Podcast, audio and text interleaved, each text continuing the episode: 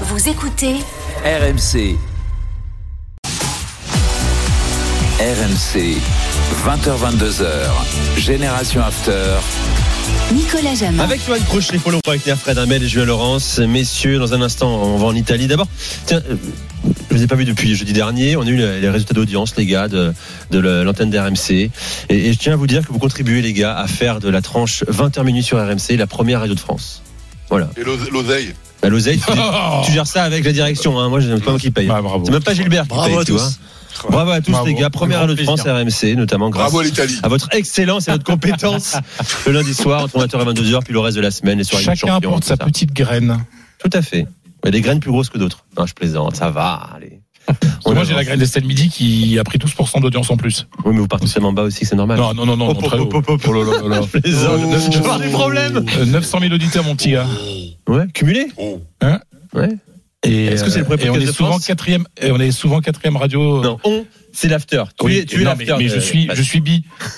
Ah, révélation. Ben oui, je suis after et Enfin. Estelle. Allez, on découpe ce Je morceau, suis ça fera un jingle aussi. Euh, donc, commençons ce quart d'heure là qui vient par des bruits de scooter. C'est parti. Scène euh, hallucinante oui et non hein, quand on connaît Naples, hein, on se croit en Argentine d'ailleurs. Je sais pas si vous avez vu l'image, des dizaines de scooters euh, à Naples sur le chemin de l'aéroport vers la ville. Bon, évidemment, ils étaient deux à trois par scooter, sur scooter, euh, sans casque bien La sûr base. la base à, à Naples pour accueillir à 3 heures du matin, c'est 10 000 à l'aéroport, Ouais. les, les joueurs de, de- de- du Napoli, vainqueurs de la Juve, un but à zéro. Bon, c'est le symbole de gagner contre le riche euh, du nord de, de l'Italie, euh, le, le- le pauvre du sud qui a toujours été raillé pour son statut social. Bien sûr. Mais surtout, surtout, euh, ce week-end, le Napoli peut être champion.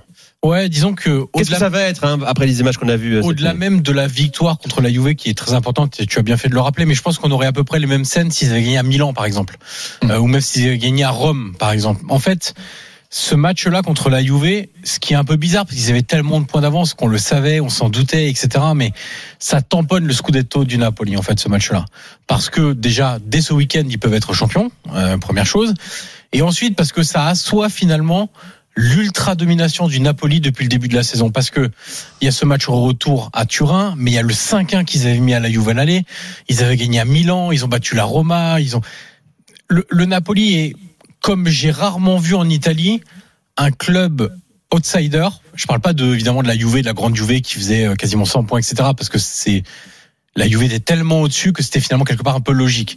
Là le Napoli on les met en début de saison peut-être dans les quatre premiers, mais peut-être pas. Finalement, tout le monde ne les met pas dans les quatre premiers parce que il- voilà, on sait qu'il y a les trois gros clubs du Nord et puis Roma, Lazio, Atalanta quand même. On a oublié l'Atalanta, mais euh, pendant des années, ça a été dans le top 4 aussi en Italie. Napoli, on n'était pas sûr qu'ils soient dans le top 4 en fait à la fin de la saison et et là vraiment, je trouve que ce match-là en plus a été géré émotionnellement parce qu'il venait de l'élimination en Ligue des Champions contre le Napoli. Donc euh, c'est pas toujours très simple de se remettre d'un rêve qui tombe à tes Contre pieds. Milan, c'était oui. Voilà, exact. tu sais, tu J'ai dit Le Napoli. Ah oui, contre le Milan, effectivement. Euh, voilà, où tu, tu avais l'impression d'être au-dessus du Milan sur les deux matchs, ce qui est pas faux en fait quand tu regardes le déroulé des deux matchs et en fait tu parviens pas te qualifier donc il y avait cette gestion émotionnelle il y avait l'attente aussi on sait qu'en ville de plus en plus à Naples on parle du Scudetto alors on évitait un petit peu de, du côté des joueurs de surtout pour en parler la Il y a toutes les Scaramuzzi, décorations hein, à Naples, hein, dans la rue déjà, qui sont pas Exactement, moins mois. évidemment. Et ça, ça prévoit déjà des, des, des scènes de liesse incroyables sur toutes les fontaines, les places de Naples, etc. Il y a déjà des, des réunions qui ont lieu entre la mairie et le club pour essayer de voir quels seront les points chauds, etc. Organiser la sécurité parce que c'est pas simple hein, dans, dans dans une ville comme Naples. Et et finalement ce cette joie des supporters qui ont accueilli avec fumigène, chants, drapeaux, etc.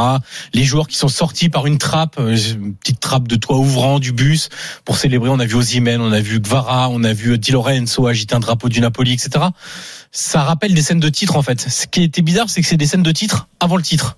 Mais c'est parce que tout le monde a compris Que là, c'était. dimanche soir, Ouais, ouais. 22h45, c'est fait. C'est juste une question de temps maintenant.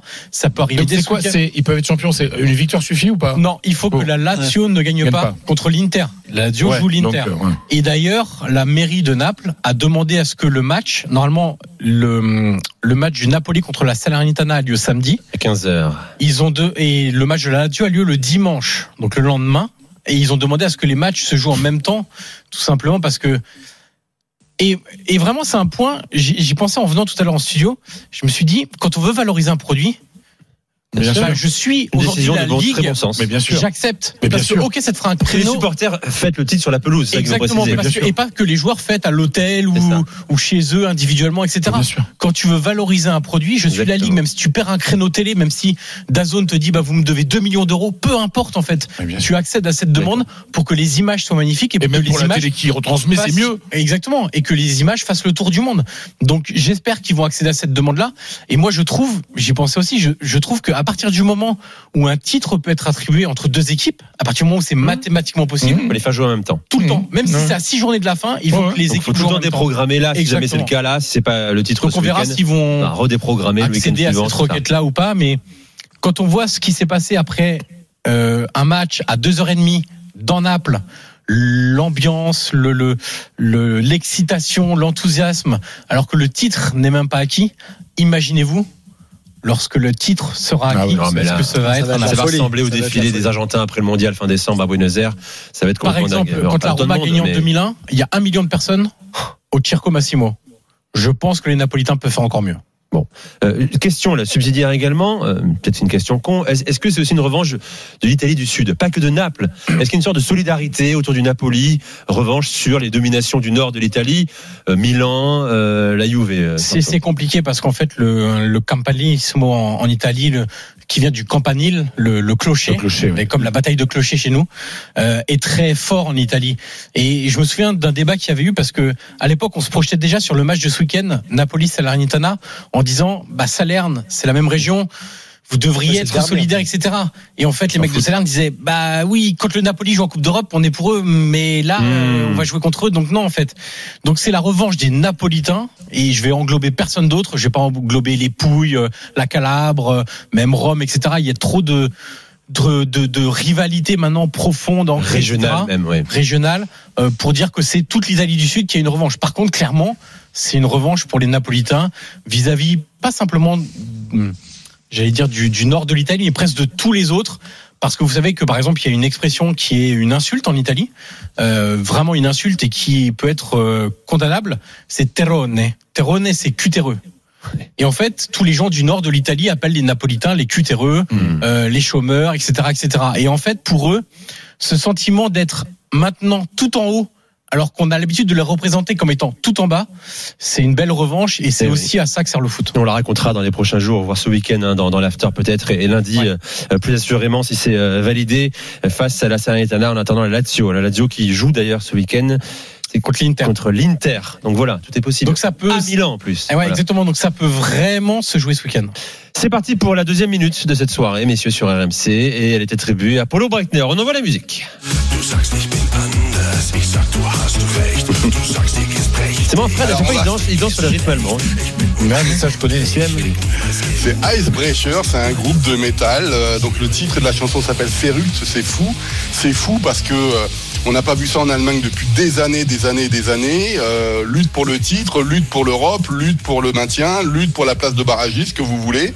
Et, et finalement, je- je- j'ai voulu mettre ça parce qu'on va parler aussi du, du maintien et de ce qui s'est passé euh, euh, à l'entraînement entre Paul Dardai, le nouveau coach pour la troisième fois du, du, du Hertha Berlin, qui a viré Sunic, un de ses joueurs. Je vais pas dire ce qu'il a dit, parce que c'est à l'antenne, on n'a plus le droit de dire des gros mots.